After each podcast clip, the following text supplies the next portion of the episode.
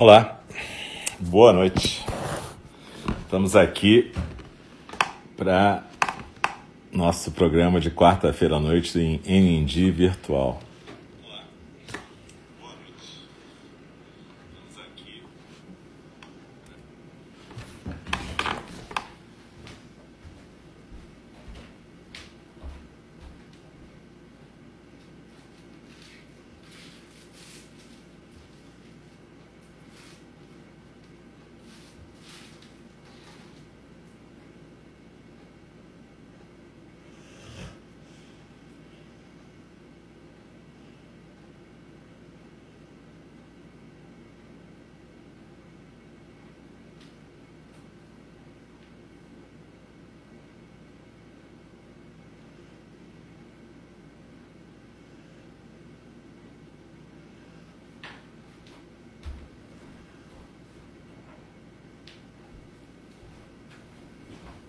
Desculpa, mas lembrei que eu não tinha trazido, acendido incenso.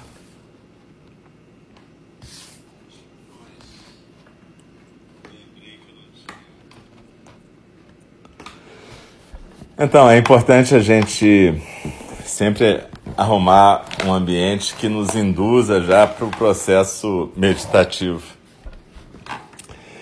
E esses minutinhos antes da gente chegar nas 8 horas, a gente usa exatamente para dar tempo da galera chegar no nosso templo virtual. E ir se arrumando. É bom arrumar um cantinho em casa, tranquilo é óbvio que é impossível a gente ficar num local totalmente silencioso, eu sempre repito isso. Se a meditação só servisse se a gente estivesse num lugar totalmente silencioso, ela não serviria para nada, né? A meditação é para a gente estar presente aqui e agora na vida. O Buda chamava de concentração, bhavana, essa capacidade de estar presente, vivendo plenamente cada momento. Então a gente procure se ajeitar numa postura que pode ser ocidental na cadeira, com os pés no chão e o quadril na cadeira, pode ser oriental, sentado numa almofada no chão. Mas o importante é que a gente se disponha, esteja com a intenção no coração de praticar. Então, como eu falei no começo, eu tinha esquecido de acender um incenso aqui. E essas pequenas coisas são legais, elas criam atmosfera, elas criam um ambiente para a gente praticar. É, eu sou o Alcio, hoje é dia 2 de setembro, quarta-feira, e a gente está no primeiro programa da noite de quarta, que é a meditação orientada.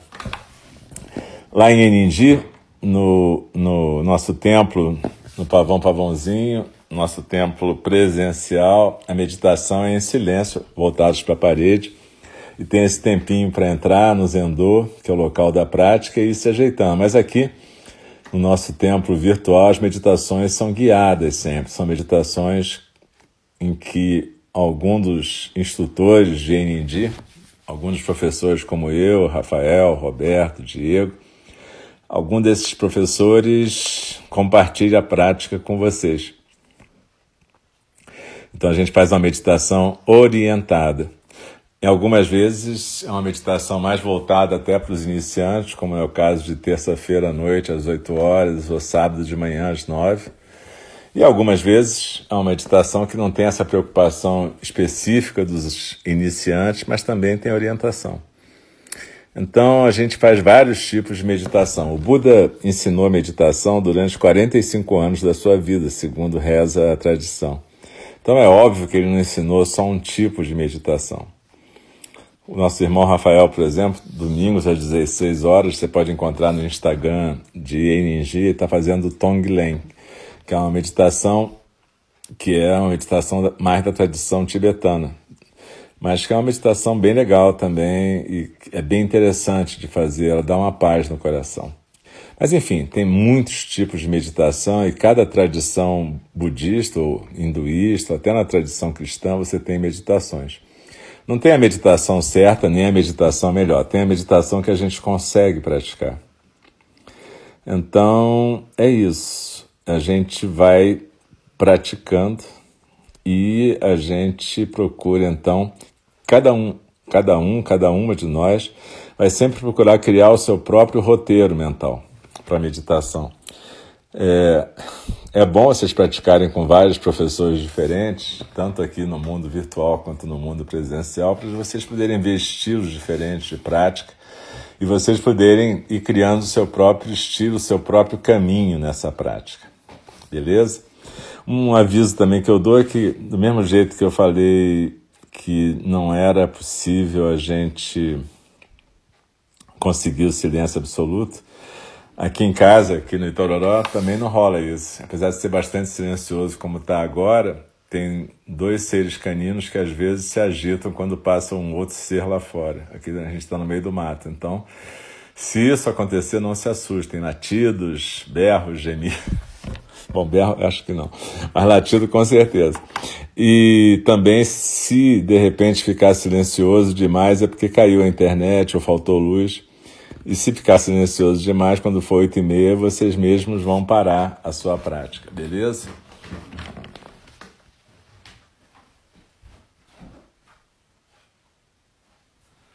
Quando a gente vai praticar, normalmente tem um sino para a gente marcar o tempo. E aí eu vou convidar o sino a soar três vezes para começar o nosso período de prática e uma vez para terminar. Quando terminar, não precisa sair correndo, se mexer. É, continua quieta, parada na postura. Lembra daquela postura tradicional? E eu vou orientando para a gente sair desse estado meditativo e poder se preparar para o segundo programa da noite, que é a fala do Dharma, às oito e meia, mais ou menos. Beleza? Então, gente, muito obrigado pela presença de todas e todos. É muito legal a gente estar junto praticando. E eu sempre digo isso, se não fosse por vocês, a gente não estaria praticando assim.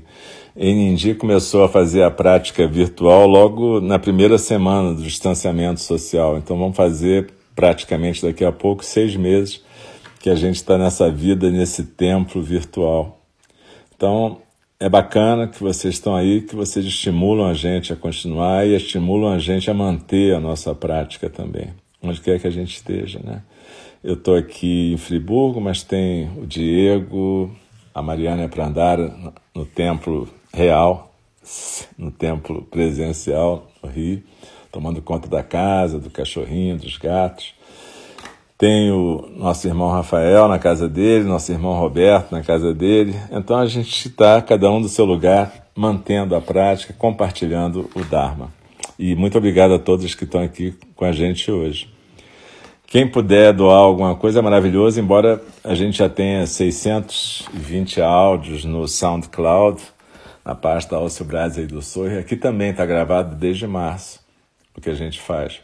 E isso é sempre gratuito. Mas quem puder ajudar em algum momento, se tiver condição, nessa situação toda maluca que a gente está vivendo, se puder ajudar é ótimo. Entra lá no site de NNG, www.nng.org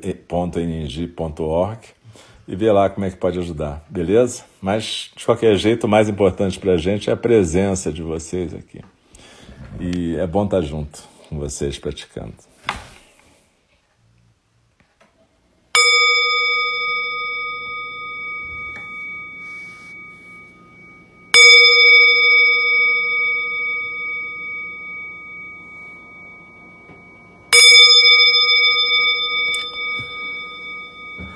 Se você estiver sentada na postura ocidental, procura manter os pés no chão, as coxas paralelas ao chão, os quadris no assento e as costas eretas, a não ser que você tenha algum problema de coluna, de postura, que você tenha que ficar encostada durante a prática. Mas, em geral, a gente tenta manter as costas eretas sem tensão.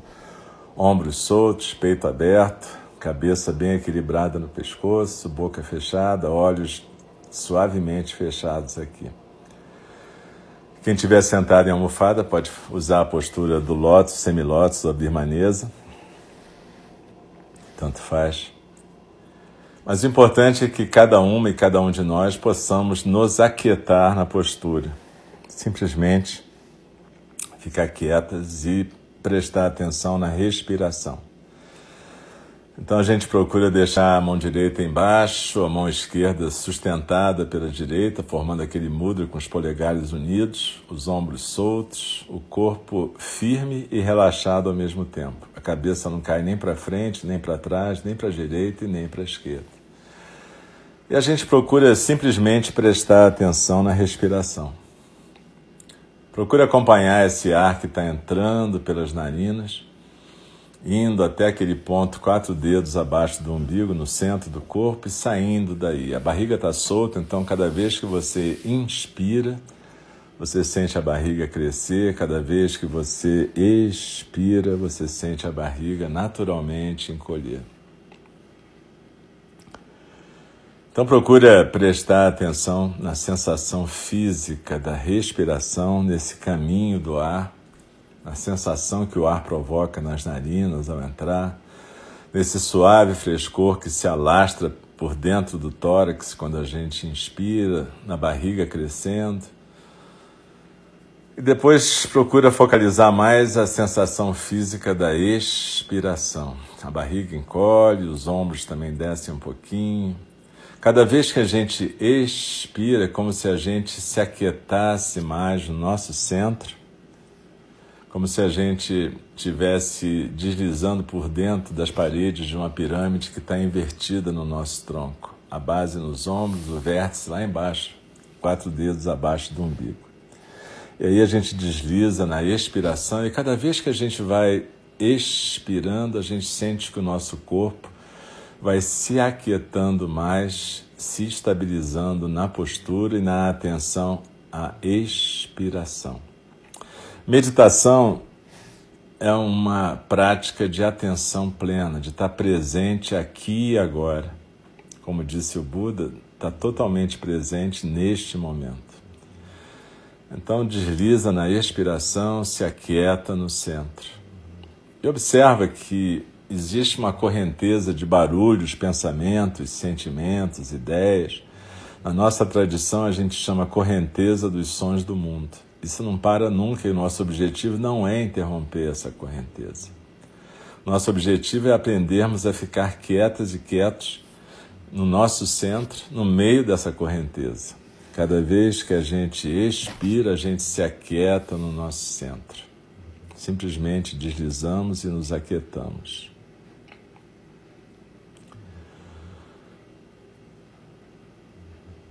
Eventualmente a gente pode se distrair com algum elemento da correnteza dos sons do mundo, um barulho, uma preocupação, um desejo, qualquer coisa dessa imaginação pode acontecer. A nossa vida é muito dedicada à imaginação e não tem nada de errado nisso. Só que no momento a gente está com a intenção de praticar a presença no aqui e agora, não no mundo imaginário. Então desliza na expiração e se aquieta no centro. A gente usa o corpo na postura e a sensação física da expiração como nossas âncoras para a gente poder ficar presente. Desliza na expiração e se aquieta no centro.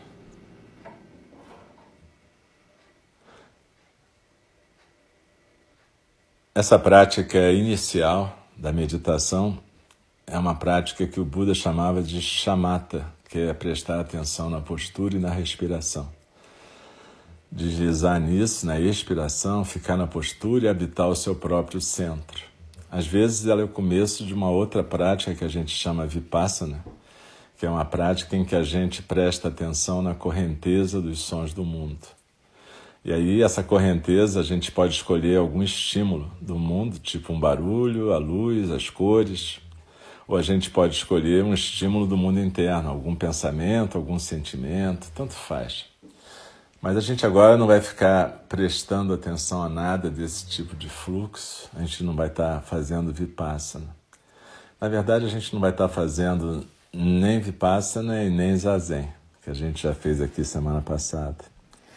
Deslizando na expiração, a gente está se aquietando e praticando a presença plena neste momento. Mas a gente vai praticar um pouco de uma meditação que a gente chama de meditação de meta, que em Pali quer dizer cuidado amoroso, benevolência, querer o bem. Não parece muito uma coisa do Zen. A gente está habituado no Zen a praticar shunyata no zazen ou, ou, praticar alguma coisa que faça a gente se sentir nesse mundo etéreo do Zen. Mas preste atenção. Na verdade, quando a gente pratica shunyata, como eu falei a semana passada, deslizando na expiração, habitando o centro de silêncio e vazio no nosso centro, ali é a origem de toda compaixão e cuidado amoroso. Porque quando a gente habita esse não lugar, a gente percebe que todas nós estamos unidas e unidos, todas nós somos momentos frágeis dessa singularidade, momentos em que a natureza do universo se manifesta e olha para si mesma. Então, a partir daí, o Buda também ensinou uma outra meditação chamada meditação de meta, onde a gente pratica cuidado amoroso.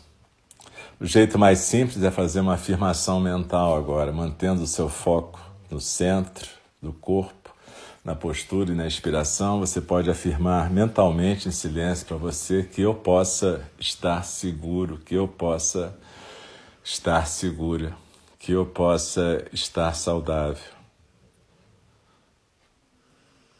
que eu possa me sentir à vontade comigo mesma, que eu possa me sentir à vontade comigo mesmo.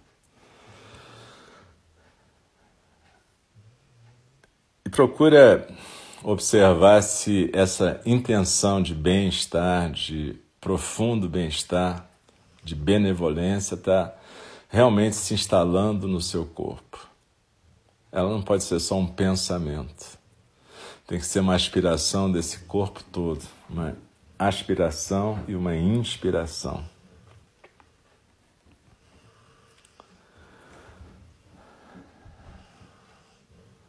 Talvez a gente possa perceber que cada uma de nós, cada um de nós, é uma história em construção. Essa historinha a gente chama de eu, ou de ego. E essa historinha a gente chama de identidade. A gente aprendeu a acreditar nessa identidade como uma coisa firme, fixa, substancial. Mas olha, ela é simplesmente um momento, um momento dessa singularidade, um momento de inspiração e expiração. Como diz no Lankavatara Sutra, uma miragem, um sonho num sonho. Então procura deslizar na expiração e se aquietar na leveza que dá a gente saber que a gente é só uma miragem nesse sonho. Isso não é para desvalorizar a nossa vida, porque a nossa vida é uma vida de miragens num mundo de miragens. É uma vida de relações. É uma vida em que a natureza búdica faz a experiência de poder ter consciência de si mesma e é uma vida em que cada um, cada uma de nós existe na relação, nos vínculos que constrói ou destrói. Então, desliza na expiração, se aquieta no centro e percebe que a natureza básica é como esse vento, é simplesmente um vento de vida. Na Bíblia está escrito que quando Deus criou a vida, ele deu um sopro, que em hebraico se fala aproximadamente ruach, que é basicamente uma onomatopeia, é o som do sopro. E esse sopro é a vida, é um sopro. É frágil, bela, poética. Mas assim como todas as coisas desse mundo de relações, ela começa e acaba, que nem as folhas nascem e caem, que nem os seres nascem, crescem, vivem e morrem. Isso, como eu disse, não é para você desvalorizar a vida, ao contrário, é para você valorizar ao máximo essa obra de arte, esses momentos que se formam e se dissolvem, como um caleidoscópio sempre em movimento. Mas houve um momento em que essa historinha de identidade que a gente chama de eu, eu alço, por exemplo, começou a se sentir um eu, pequenininho, porém pequenininho só no tamanho e enorme na ideia de si mesmo como centro do universo. Em algum momento, essa criança se sentiu amada. Procura lembrar do primeiro momento em que você tem consciência de se sentir amada, amado e de amar. Eu estou falando das primeiras experiências infantis que você puder lembrar. Procura visualizar essa experiência de amar e ser amada ou amar e ser amado. Visualiza essa criança que existe na nossa história. Ela não desapareceu, ela está sempre presente. Mas a gente pode ver o primeiro momento de sensação amorosa dessa criança, em que ela se sentiu amada, protegida e pôde amar também.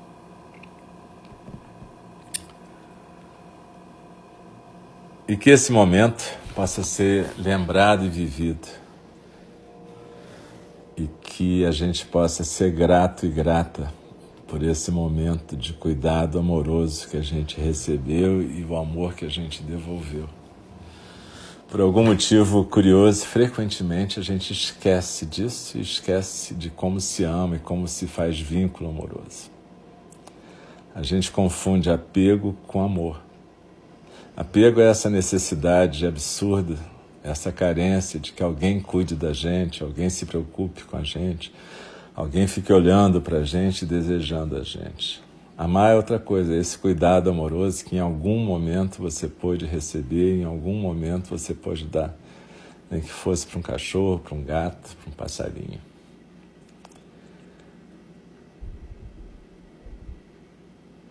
Então a gente agora pode visualizar essa criança que existe em cada uma, em cada um de nós. e ver que talvez ela esteja procurando de novo essa sensação de conforto, carinho, abrigo. Nada de errado nisso. Só que agora a gente tem que lembrar que tem um adulto também. Uma adulta que pode cuidar dessa criança e amar essa criança. Mais do que isso, pode acolher sempre essa criança mas como uma criança, a gente não deixa a criança tomar conta da casa. A gente cuida dela e a gente dá educação e limite para ela. Então procura entender o que é essa frase que o Buda ensinou. Que eu possa estar segura, que eu possa ser saudável, que eu possa cuidar e ser cuidada. que eu possa perceber que existe uma conexão entre eu e todos os seres sencientes. Todos os seres compartilhamos de fragilidade, vulnerabilidade. Todos os seres compartilhamos dessa experiência do vínculo do amor. Que eu possa sentir amor, que eu possa cuidar amorosamente de mim e de todos os seres em volta de mim. Que eu possa acolher e cuidar da minha criança, mas que ela possa ficar tranquila, porém não ser a dona da casa.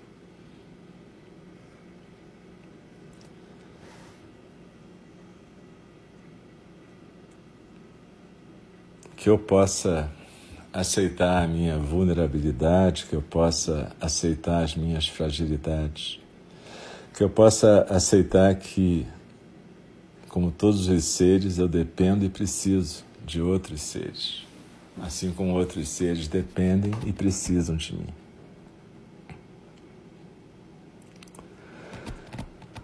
Deslizando na expiração, eu me aquieto no centro.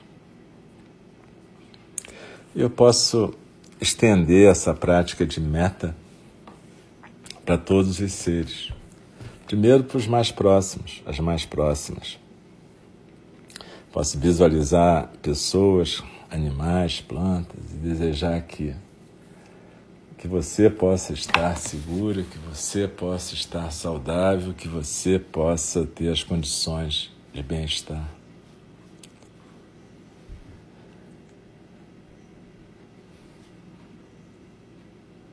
Que eu possa perceber que ódio tem a ver com medo, tem a ver com aversão, assim como Carência tem a ver com apego. E assim como distração, ilusão tem a ver com a necessidade de fugir, de retirar os olhos disso tudo. Que eu possa olhar de frente para a vida, que eu possa olhar de frente para mim, que eu possa olhar de frente para minha própria história, sem julgamento, sem crítica, apenas aceitando o que está sendo aqui e agora, nesse momento.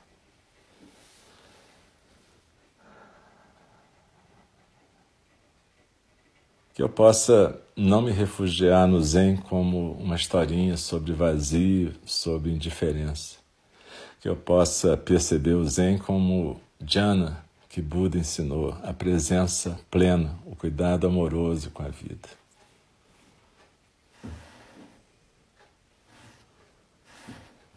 Desliza na expiração e se aquieta no centro.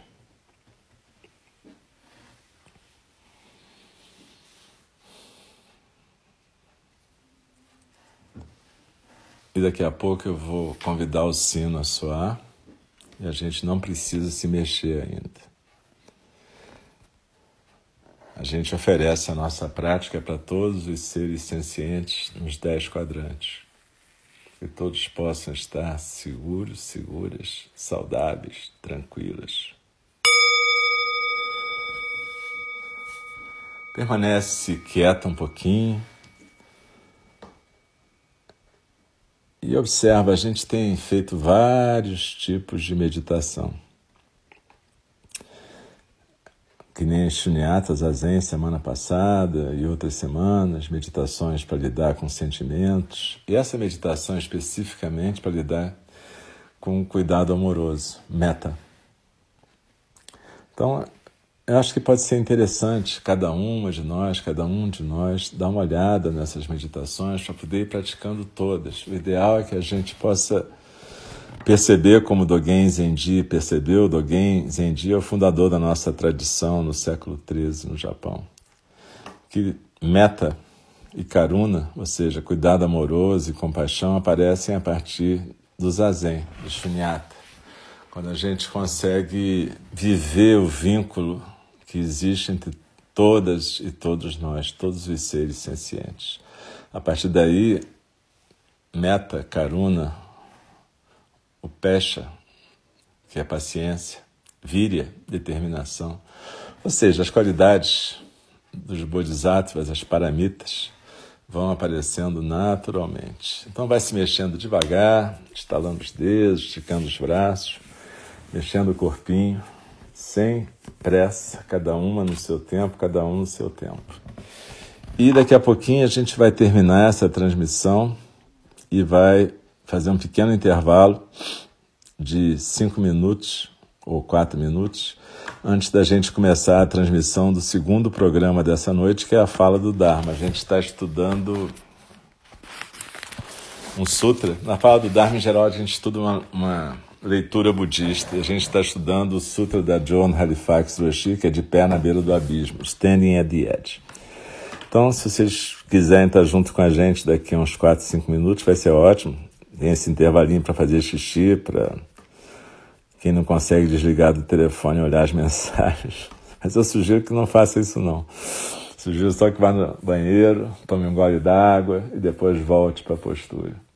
E mais uma vez, muito, muito obrigado por vocês estarem comigo aqui nessa prática de meditação de meta. Se chefe com dois T's. Então, galera, muito, muito obrigado.